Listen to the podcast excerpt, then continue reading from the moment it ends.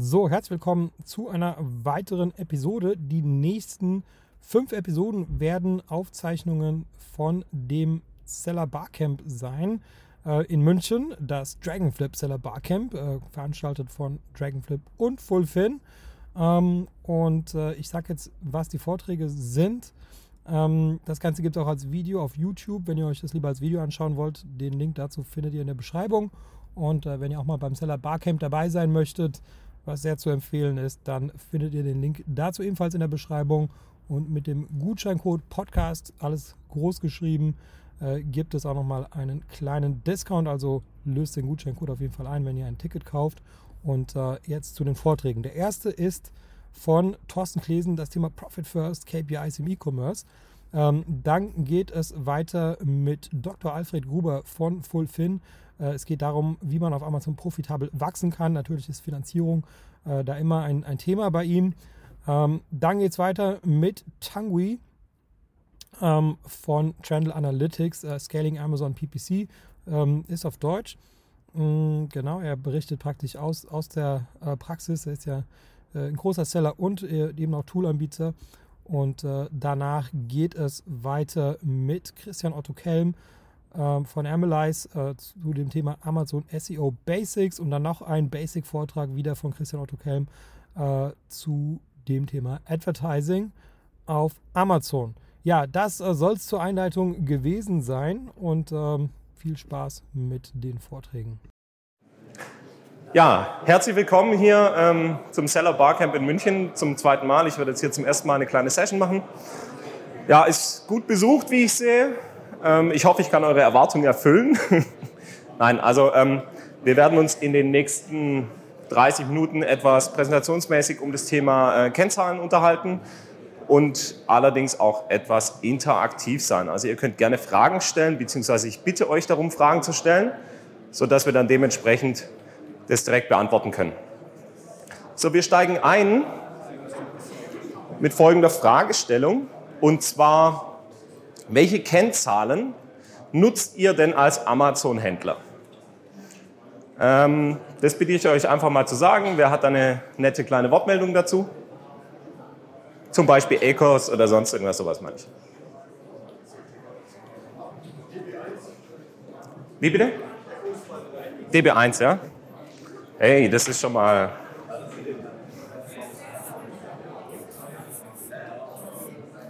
Die Stifte sind leider nicht ideal, ja? Wer noch?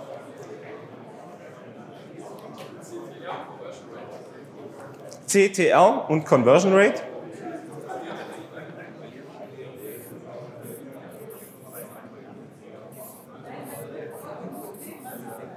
Okay, welche Werte noch? ROI und Margen. Okay, nehmen wir mal ROI.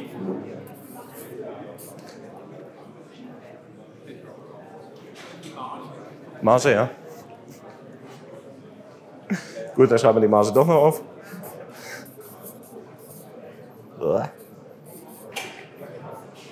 Wer noch? Warenumschlagshäufigkeit. So, weiß jemand die Abkürzung für Warenumschlagshäufigkeit? Nein, weiß ich leider auch nicht. Brauchen wir aber auch nicht aufschreiben. Ähm, nein, Spaß beiseite, machen wir.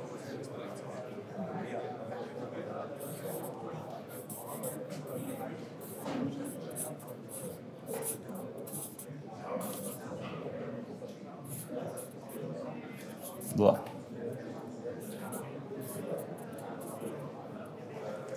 So, ähm, ich denke, wir haben jetzt für den Anfang mal genug.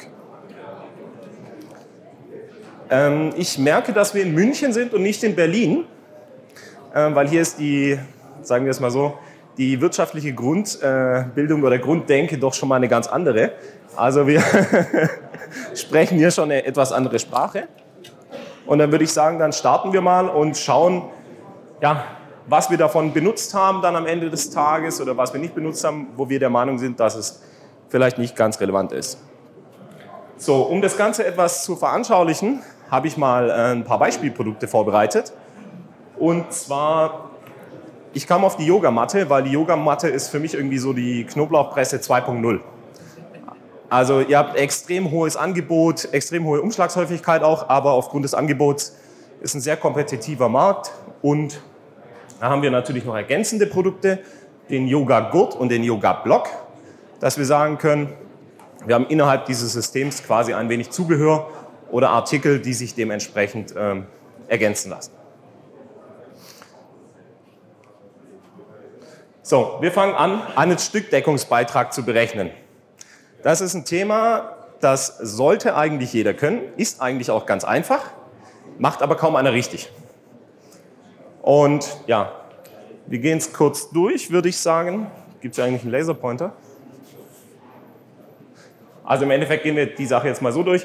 Ähm, wir haben angefangen mit Yoga Matte, Yoga Gurt und Yoga Block, haben immer unseren VK Brutto, ähm, ziehen davon die Amazon-Gebühr ab. Die ist immer prozentual hinten auf den Bruttoverkaufspreis. Also wundert euch nicht, dass bei der Mehrwertsteuer 16% steht. Ähm, wir haben die FBA-Gebühr auf den einzelnen Artikel, sollte auch jeder machen. Dann ziehen wir noch die Mehrwertsteuer ab, natürlich vom Brutto. Ähm, wir rechnen Werbekosten mit ein. Die haben wir jetzt, weil es ein umkämpfter Markt ist, auf 15 Prozent gesetzt, die Werbekosten. Und ähm, Lagerkosten sollte auch jeder abziehen. Retouren, wer von euch preist die Retouren wirklich ein auf das verkaufte Stück und ändert auch das Ganze? Ja, das sind nicht so viele. Also kommen wir gleich dazu. Das ist ein riesen äh, Rechenfehler.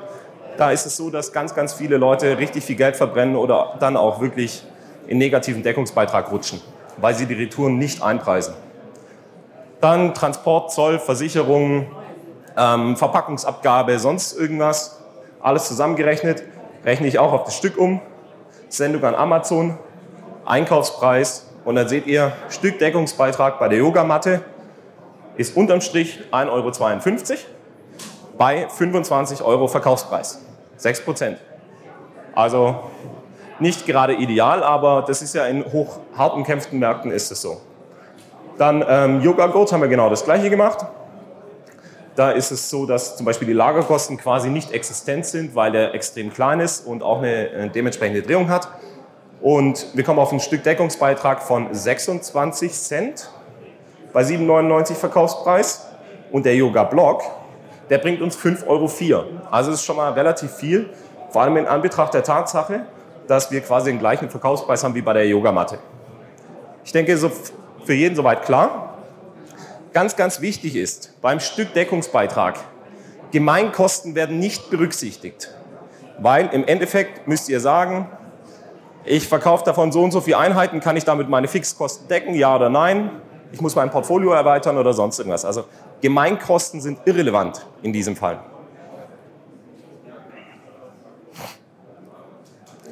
So, jetzt kommen wir mal zu den Werbekosten. Haben wir vorher schon wieder das Gespräch gehabt was sind Werbekosten? Werbekosten haben nichts mit dem ACOS zu tun. Das ist einer der größten Denkfehler von Amazon-Sellern. Der ACOS ist wirklich nur für diese Produkte, die ihr über Werbung verkauft habt, relevant. Aber wie viel Prozent verkaufe ich denn über Werbung? Der eine verkauft 100 Prozent über Werbung, der nächste verkauft 1 Prozent über Werbung, sonst irgendwas. Und das ist einfach nicht ähm, in dem Fall aussagekräftig genug. Deswegen muss ich meine Gesamtwerbekosten berechnen. Im Endeffekt Coca-Cola kann es ja auch nicht messen, wenn sie irgendwelche Litfaßsäulenwerbung machen oder sonst irgendwas, wie viel äh, dann jede verkaufte Cola kostet, die beim Edeka über den Tisch geht, weil sie es einfach nicht wissen. Deswegen gehen wir hin und sagen, die kompletten Produktwerbekosten durch alle Sales, dann habe ich meine kalkulationsrelevante Größe. Der ACOS ist egal. Und der ACOS kann auch, ich kann auch für Amazon-Werbung das Fünffache von dem ausgeben, was ich als Umsatz mache und kann trotzdem profitabel sein mit dieser Werbung. Also eigentlich riesig, riesig miese machen und trotzdem profitabel sein. Also merkt euch alle meine Werbeausgaben durch die Anzahl der verkauften Produkte. Weil durch die Werbung pusht ihr eure Abverkaufszahlen auch im Ganzen. Deswegen müsst ihr das umlegen. Bis dahin alles klar? Dann haben wir noch das Thema Retoure. Der Vladi ist jetzt leider nicht da, weil normalerweise übergebe ich ihm dann immer diesen Part von Sellerboard. der macht das Ganze. Im Endeffekt ist es relativ einfach. Oben habe ich meine ganz normale Kalkulation.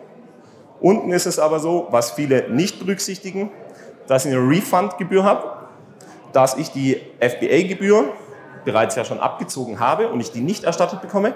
Und ein weiteres Thema ist, dass ich defekte Einheiten habe. Also je nachdem, was ihr verkauft, könnt ihr quasi 100% entsorgen oder fast nichts, aber ihr habt auf jeden Fall Schwund an Ware bzw.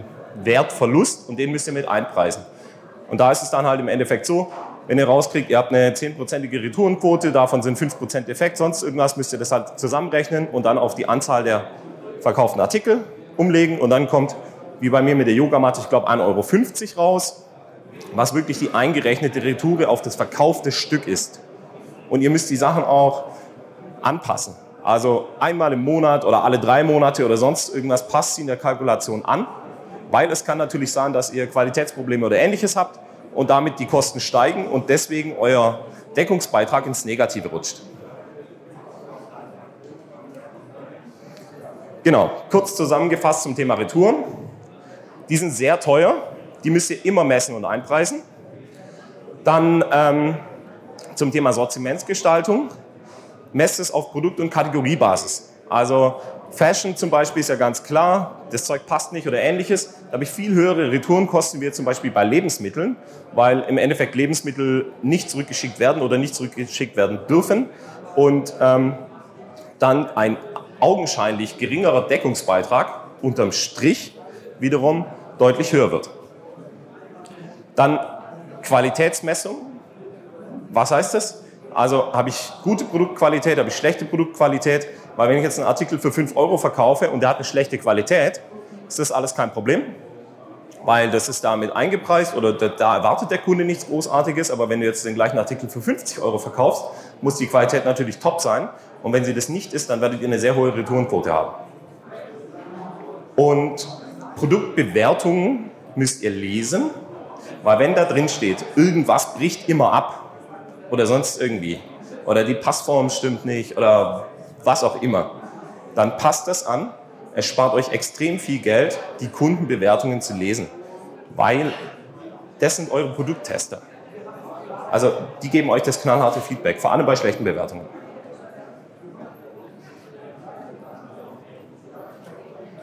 Genau, dann kommt der nächste Punkt. Customer Lifetime Value. Jetzt wird es langsam interessant, habe ich hier nirgendwo gesehen. Wer von euch nutzt denn sowas wie ein Customer Lifetime Value, was eine Standardkennzahl in jedem Online-Shop ist und auch die wichtigste Zahl oder eine der wichtigsten äh, Zahlen, eine der zwei wichtigsten Zahlen in einem normalen Online-Shop ist? Wer von euch rechnet so, denkt so und gestaltet so sein Sortiment? Zwei.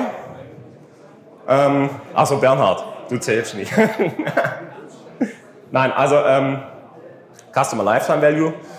Im Endeffekt, bei den meisten FBA-Sellern ist die Customer Lifetime Value ein Sale von einem Artikel und das war's. Ihr habt einmal den Kunde akquiriert und ihr werdet ihn nie wieder als Kunde haben. Das ist eigentlich strategisch äußerst schlecht. Ähm, wie kann ich dem Ganzen entgegenwirken? Und zwar durch aktive Sortimentsgestaltung. Was heißt aktive Sortimentsgestaltung? Ich habe vorher jemanden gesehen, der verkauft Druckerpatronen. Ah, wer ist nicht da? Also im Endeffekt Verbrauchsmaterialien zum Beispiel. Ah, hier ist Meister Druckerpatron, er hat es richtig gemacht. Ähm, Druckerpatronen, Basic-Produkte wie zum Beispiel Duschvorhang. Ich habe immer dieses Beispiel bei mir selber zu Hause. Ich kaufe mir einmal im Jahr einen neuen Duschvorhang und wenn ihr einen Duschvorhang sucht bei Amazon, dann werdet ihr erschlagen, weil es gibt unglaublich viele Angebote. Und wenn ihr euch einmal für dieses Produkt entschieden habt, dann sagt ihr, ich brauche einen neuen. Hey, welchen habe ich denn letztes Mal bestellt? Gehst du quasi in deine Bestellungen rein und sagst, nochmal bestellen. Zack. Ihr müsst nie wieder was machen. Ihr habt keine Werbekosten oder ähnliches. Ihr habt den Kunde einmal gewonnen und dann kriegt ihr für Nuller diesen Sale, wenn euer Produkt was taugt. Also Dinge, die ich öfter brauche. Dann haben wir noch das Thema ergänzende Produkte.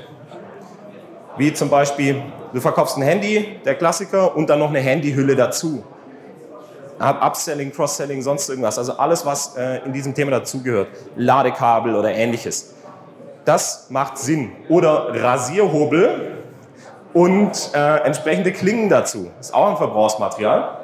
Ähm, es gibt unendlich viele äh, Möglichkeiten. Und jetzt auch mal kurz hier in den Raum die Frage, wer von euch hat denn die Sortimentsgestaltung so, dass die Produkte sich ergänzen oder dass er Verbrauchsmaterialien hat? Ja, wir sind wieder in München, sehr gut.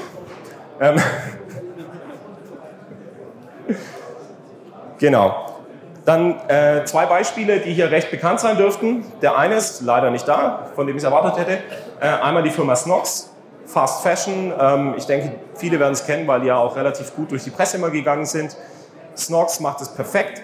Ähm, das sind Basic-Produkte. Du brauchst ständig Boxershorts, Socken oder sonst irgendwas. Und wenn er dich einmal als Kunde gewonnen hat, dann gibt es halt immer diesen Nachkauf. Und wenn jetzt irgendjemand sagt, ich kaufe mir alle halbe Jahre neue Socken, dann wird jedes halbe Jahr, weil die Produktqualität stimmt, nach und nach nachgekauft und ihr habt den Kunden quasi ewig. Und dann sind wir wieder an dem Punkt, was ich vorher gesagt habe. Wenn ich dann das Dreifache von meinem ersten Sale zum Beispiel ausgebe, um den Kunde zu akquirieren, brauche ich nur genug Kapital, weil dann ist es egal. Wenn ich den Kunde halten kann durch gute Produkte, dann schaffe ich über den Customer Lifetime Value, über den Zeitraum, dementsprechend wirklich Geld zu verdienen. Und Rap Ahead, ähm, das ist der Marc Staller, der ist hier in äh, München unterwegs.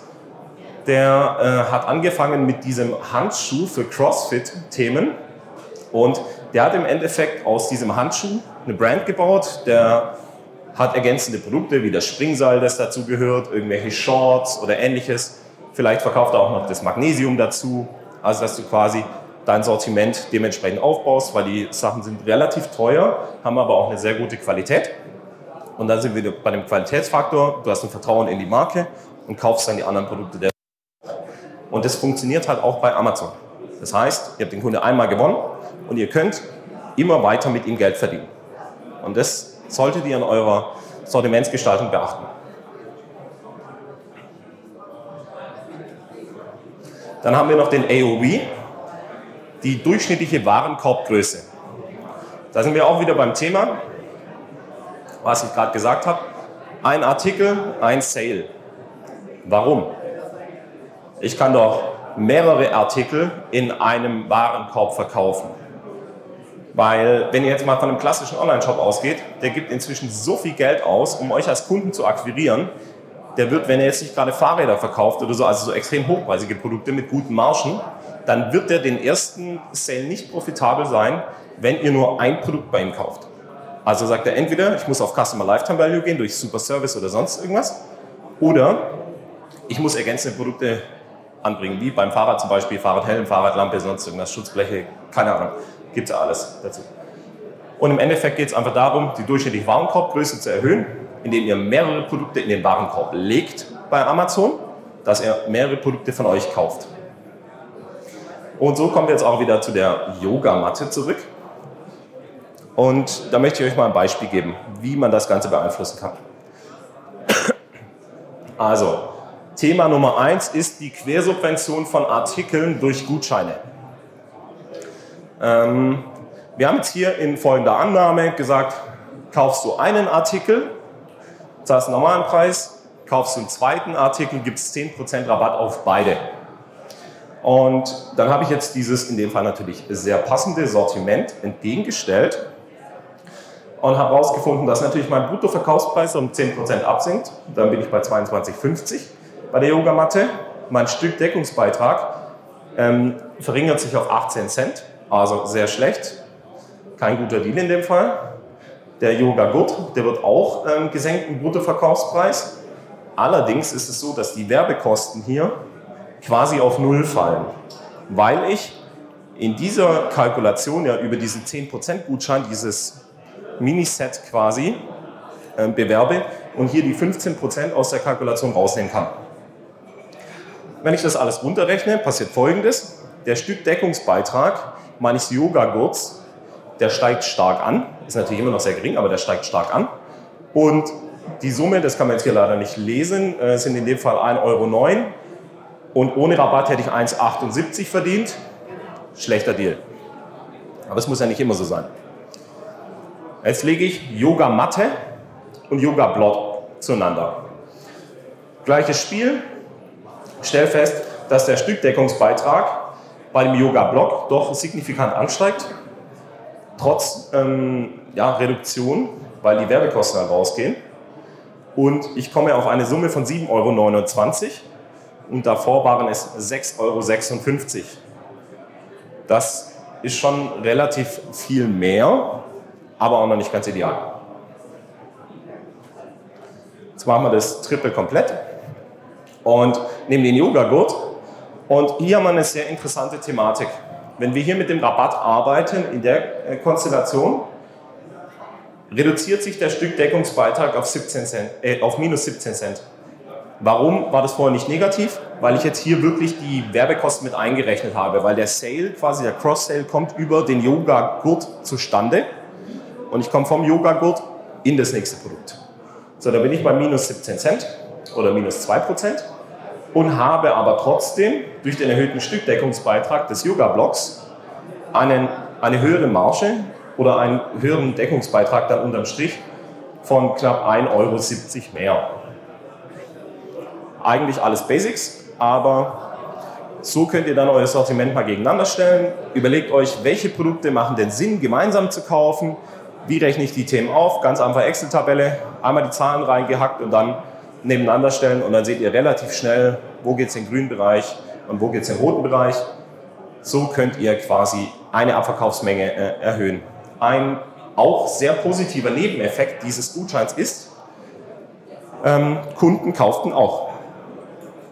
Also ihr steht dann quasi, diese Produkte werden gemeinsam gekauft und dann schafft ihr es vielleicht auch ohne den Gutschein irgendwann hinzugehen, dass der Kunde diese beiden Produkte kauft, weil sie ja oft zusammen gekauft werden.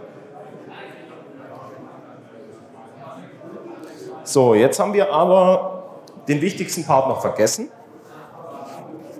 Und zwar die Set-Bildung. Ja. Wie ist die Kalkulation von meinem Set? Die Kalkulation von meinem Set ist relativ ähm, einfach. Und zwar, ich sage, ich nehme Yoga-Block, Yoga-Matte und diesen Gurt dazu. Da ich an dem Yoga-Gurt ja sowieso nichts verdiene, schenke ich den. Also ich biete dem Kunde einen großen Mehrwert. Und ich habe das dann sogar noch abgewertet, um einen schönen Preis von 49,95 rauszubekommen. Das heißt, ich habe sogar noch ein bisschen mehr Rabatt gegeben, wie eigentlich der einzelne Yoga-Gurt gekostet hätte. Jetzt, was verändert sich an den Zahlen? Also, ich gehe davon aus, ähm, dass die Amazon-Gebühr, klar, die ist immer die gleiche. Die FBA-Gebühr ist relativ hoch mit über 6 Euro. Ähm, Mehrwertsteuer ist klar, kann ich nicht beeinflussen. Die Werbekosten habe ich auch mit 15% angesetzt. 7,50 Euro für so ein Sale im Schnitt. Ist schon sportlich eigentlich. Und Lagerkosten, Retouren, genau, Lagerkosten äh, ist klar. Retouren, Punkt Nummer eins, die Kosten für die Retoure sinken. Warum sinken die Kosten für die Retoure?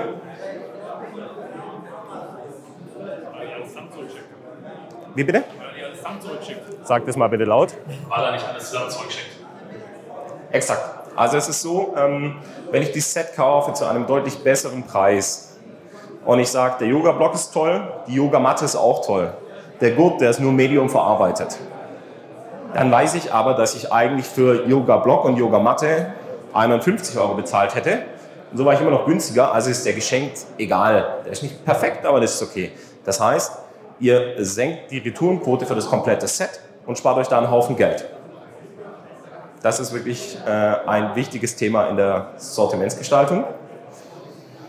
Ja, dann gehen wir mal weiter. Klar, die Sendung an Amazon wird ein Ticken teurer für das Set. Ähm, ich habe dann die EKs zusammengefasst, EK-Matte inklusive Zoll, Gurt und so weiter. Und dann komme ich auf einen Set-Deckungsbeitrag von 13,99. Die 13,99 stehen gegenüber 6,82 Euro im Einzelverkauf. Das heißt, ich verdiene Pi mal Schnauze das Doppelte. Ähm, wer macht das so? Ja, das sind schon ein bisschen mehr. Ähm, wer hat denn Produkte, mit denen er das machen könnte, um wirklich gute Sets zu bilden?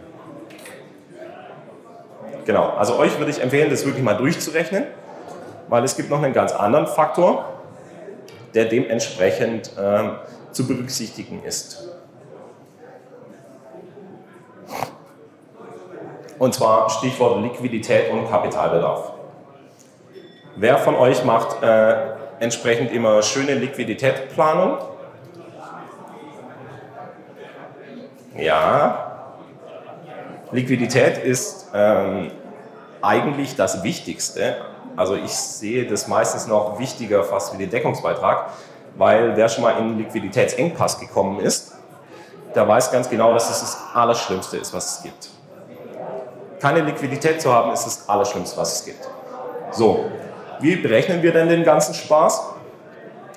Ich bin jetzt davon ausgegangen, dass ich 120 Tage brauche, um die komplette Ware umzuschlagen, weil ich äh, unter anderem, also ich kann das nicht reduzieren, weil ich sage, ich brauche die Mindest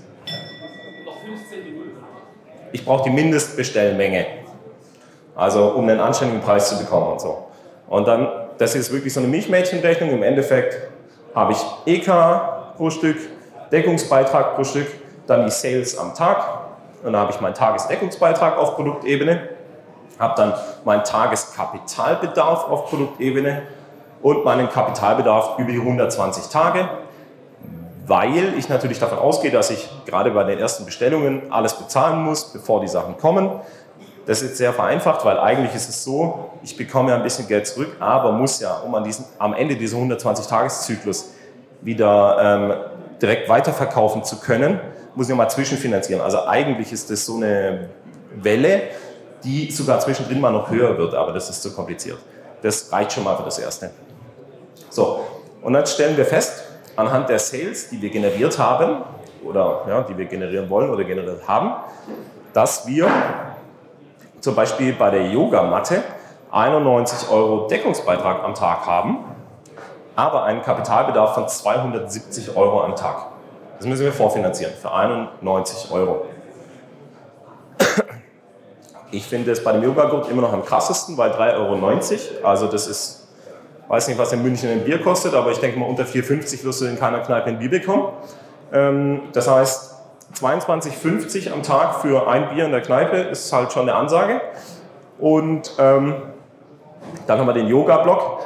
Der ist sehr gut, weil wir mit dem Yoga-Block mehr Geld verdienen, oder was heißt ja, mehr Geld verdienen, wie wir an Kapitalbedarf haben. Also es ist eigentlich der einzige, der wirklich uns es auch erlaubt, irgendwie, wenn wir über Bootstrapping nachdenken oder ähnliches, zu sagen, dass du ein organisches Wachstum hinlegst. Weil mit dem Rest organisch zu wachsen, das wird quasi nicht möglich sein.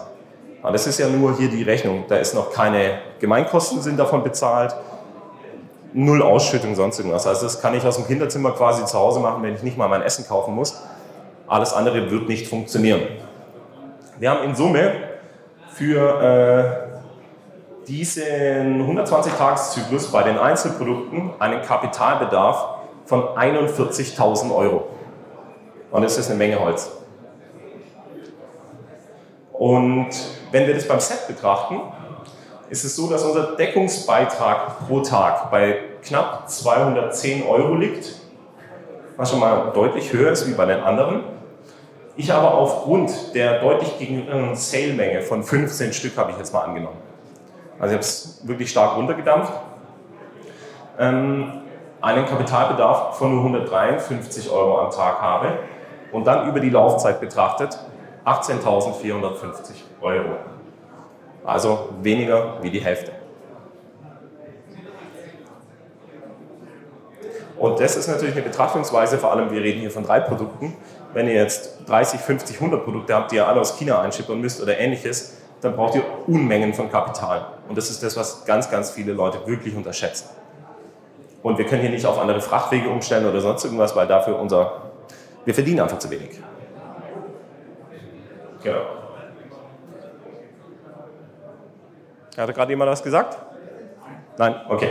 Ähm, also kurz zusammengefasst. Set gegen Einzelverkauf ist einfach folgendes Thema. Wir haben 54 Euro mehr Deckungsbeitrag pro Tag. Und der Kapitalbedarf ist minus 55 Prozent. Also signifikant weniger. und ihr könnt mehr Geld verdienen mit weniger Kapitaleinsatz. Und ähm, dazu wird euch der Freddy in der nächsten Session, wo auch immer sie steht, ähm, in der nächsten Session ganz viel dazu äh, erklären. Also der wird das Ganze noch auseinandernehmen. Wie könnt ihr diese Werte beeinflussen, beeinflussen der Liquidität? Was für Möglichkeiten gibt es, das zu steuern? Wie könnt ihr die Themen äh, darstellen finanziell und so weiter und so fort? Deswegen habe ich das da jetzt mal gekürzt. Zusammengefasst, Deckungsbeiträge, auch sehr interessantes Ding. Die Deckungsbeiträge der Einzelartikel sind 18.000 Euro. Das Sets sind 14.000 Euro. Bei, wie gesagt, weniger wie der Hälfte vom Bedarf. Und wenn ihr zum Beispiel sagen würdet, ihr ergänzt es einfach nur um das Set mit den entsprechenden Sales, könntet ihr, könntet ihr in dieser Zeit 32.000 Euro machen in dieser Kalkulation. So, jetzt bin ich aber ein bisschen schnell gewesen. Ähm, was gibt es denn noch? Also zum. Ich habe noch nie so ein Set angelegt. Was muss ich da machen oder wie funktioniert das? Also Sets anlegen. Ähm, momentan ist es nur noch so möglich, dass du im Endeffekt hingehst und sagst, ich packe die Dinger selber zu einem Set zusammen, mache eine eigene SKU draus, beziehungsweise ein eigenes Produkt und machst ein Set aus. Also Setbildung bei Amazon funktioniert nicht, beziehungsweise noch nicht. Da gibt es anscheinend schon irgendwelche äh, Themen, die in die Richtung gehen. Aber sonst habe ich wieder diese doppelten bzw. dreifache FBA-Gebühr und die ist ja das, was das Thema killt. Das heißt, du musst es vorher konfektionieren und schickst die Ware konfektioniert zu Amazon und hast dann ein Set, das du verkaufst.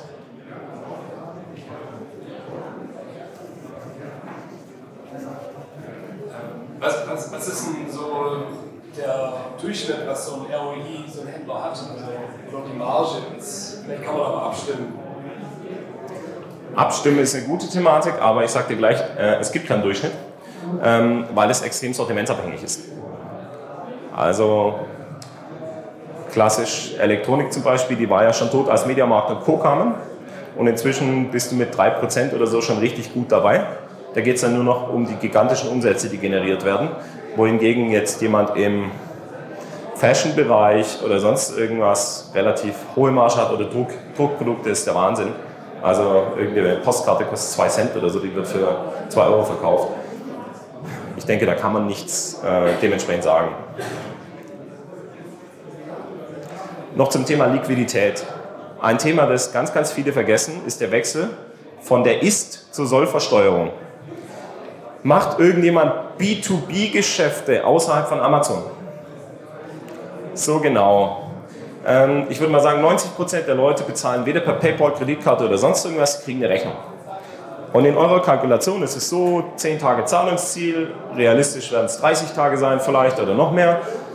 Dann habt ihr 580.000 Euro Umsatz generiert, brutto, in diesem Monat. Denkt geil, ne? Äh, und bei der Ist-Versteuerung ist es ja so, ihr müsst eure Mehrwertsteuer erst abführen, wenn ihr das Geld erhalten habt. Bei der Sollversteuerung ist es so, der sagt, hey, du hast für 580.000 Euro brutto Rechnungen geschrieben, wir möchten 80.000 Euro Umsatzsteuer von dir haben, egal ob du die Kohle hast oder nicht. Und das ist extrem krass, weil das müsst ihr zusätzlich irgendwann in die Finanzierung einrechnen. Und auch bei eurem Amazon-Thema, wo ihr alle 14 Tage die Auszahlung bekommt, ist es so, wenn euer ganzes Geld in der Ware steckt, dann werdet ihr zumindest mal in einem kleinen Gap und sagen wir mal bei, ja, was werden das sein, dann, dann sind es 10.000 Euro oder so, die ihr vorfinanzieren müsst, aber die müsst ihr halt an einem Stichtag X noch oben drauflegen. Das ist jetzt nicht so ein hoher Betrag bei dieser ähm, Umsatzgröße, aber 10.000 Euro haben oder nicht haben, wenn ihr wieder das Schiff voll gemacht habt, ist halt sehr problematisch. Ich äh, bekomme hier ein Nicken. Hat irgendjemand noch eine Frage zu dem Thema?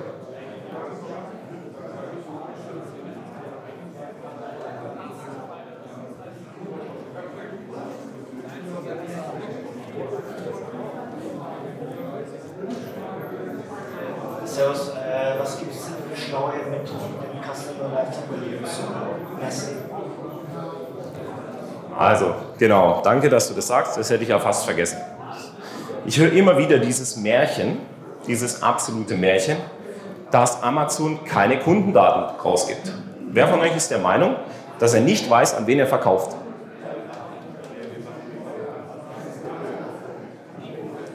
Das finde ich aber interessant, weil normalerweise müssten jetzt 90 Prozent der Leute strecken oder sogar noch mehr. Ähm, es ist im Endeffekt so, weiß nicht, ob ihr irgendein Rechnungstool benutzt. Jetzt gehen wir davon aus, ihr benutzt, was ich, EasyBill, äh, Bilby, keine Ahnung was. Und wenn ihr da einfach mal durchgeht, dann werdet ihr sehen, es gibt Kunden, die haben mehr wie eine Rechnung erhalten. Das heißt, der Kunde hat mehr wie einmal bei euch gekauft. Relativ einfaches Thema und ihr könnt es auch in Excel oder sonst irgendwas auswerten.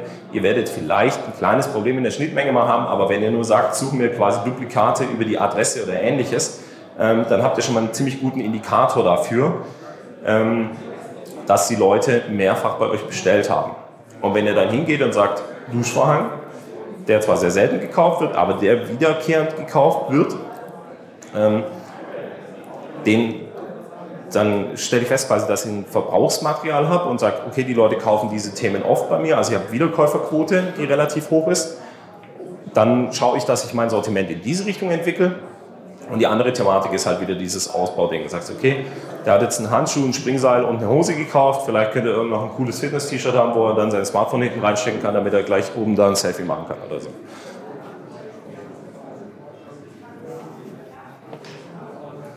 Gibt es irgendwelche Statistiken zu dem Thema, ab wann es für den Kunden jetzt in deinem Fall in Ordnung, einen zweiten Duschvorhang zu kaufen und ab wann sagt er, das ist ein, ähm, es ist ein Produkt, das hat einfach eine niedrige Qualität und das kaufe ich nicht mehr. Ähm, da gibt es meines Erachtens oder meines Wissens keine Statistiken dazu.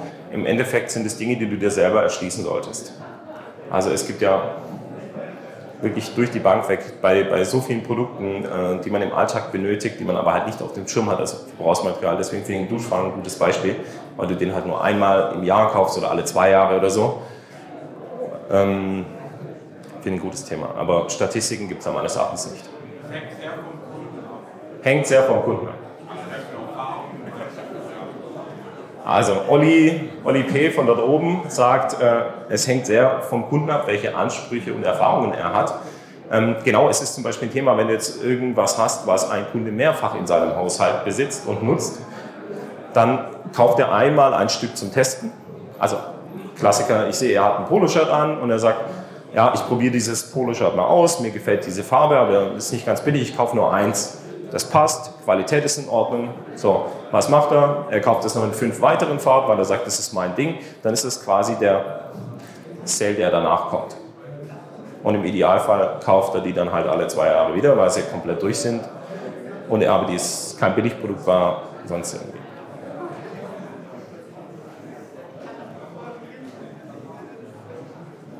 Ich sehe fragende Gesichter, aber keine Fragen.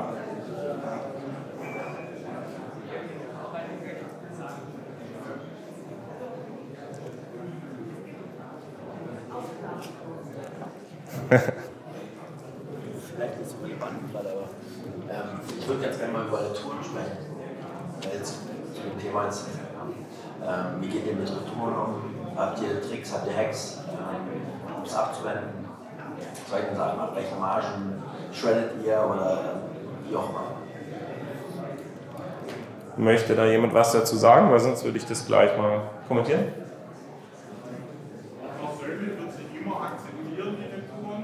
Olli sagt, er akzeptiert die Retoure selbstverständlich immer. Immer, weil ich keine Lust habe, den Leuten, die von Amazon verwöhnt sind, die Ware zu behalten, das Geld zurückzubekommen und das auch in ihrer Meinung unterstützen. Da habe ich das verstanden, was ich meine. Ich möchte nicht diese Haltung mancher Kunden unterstützen, die Ware und Geld wollen. Ah, okay. Also Olli möchte die Retoure auf jeden Fall immer zurückhaben und nicht die Retoure beim Kunden belassen damit er quasi nicht abgezockt wird, weil es gibt ja viele, die sagen, hey, ich mache eine Retoure ähm, und schicke das dann nicht zurück, sondern ich nehme das Geld und die Retoure, auf gut Deutsch, ich habe mir ein Produkt erschlichen. Ja, fünf Minuten, ciao. Also ganz kurz, ähm, nur noch dazu, Qualität und äh, was für Produkte sind es. Wie gesagt, Fashion, hohe Retourenquote, ähnliches. Genau. Also das war jetzt etwas die gekürzte Variante. Ich hoffe, der eine oder andere konnte trotzdem was mitnehmen. Und wenn ihr Fragen habt, ich werde wahrscheinlich noch sehr, sehr lange hier sein, auch heute Abend. Und ansonsten kontaktiert mich über diese Kanäle. Danke.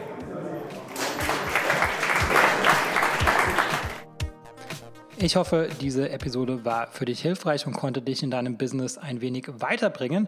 Was dich aus meiner Sicht in deinem Business auf jeden Fall weiterbringen kann, ist MyTalent. MyTalent ist eine georgische Recruiting-Agentur für deutschsprachige virtuelle Assistenten. Virtuelle Assistenten sind ortsunabhängige Mitarbeiter für wiederholbare Tätigkeiten wie beispielsweise Support oder Recherche oder auch das Kontaktieren von Influencern. Das sind alles Tätigkeiten, äh, die sind arbeitsintensiv und die solltest du als äh, Unternehmer nicht unbedingt selber machen und äh, dafür eignen sich generell virtuelle Assistenten. Im besten Fall äh, sprechen die virtuellen Assistenten natürlich Deutsch und im besten Fall zahlt man, weil sie eben ortsunabhängig sind, eben keine deutschen Gehälter, sondern lokale Gehälter. Und äh, dazu haben wir in Georgien vor Ort eine Recruiting-Agentur gegründet und äh, wir rekrutieren dort lokale deutschsprachige Mitarbeiter. Ähm, die lokalen Gehälter, die gehen so ab 2,50 Euro pro Stunde los, kann natürlich auch drüber liegen, je nach Qualifikation, aber ähm, auf jeden Fall profitierst du davon, dass die Lebenshaltungskosten in Georgien einfach sehr viel niedriger sind als in Deutschland und entsprechend sind natürlich auch die Gehaltserwartungen sehr viel niedriger. Wenn das für dich interessant ist und ich denke, Entlastung ist für jeden Unternehmer interessant, dann besuche uns auf mytalent.io und mach dort ein unverbindliches Gespräch aus. Und wenn du in dem Formular den Gutscheincode Podcast eingibst, dann bekommst du 50 Euro Rabatt auf unsere erste Rechnung.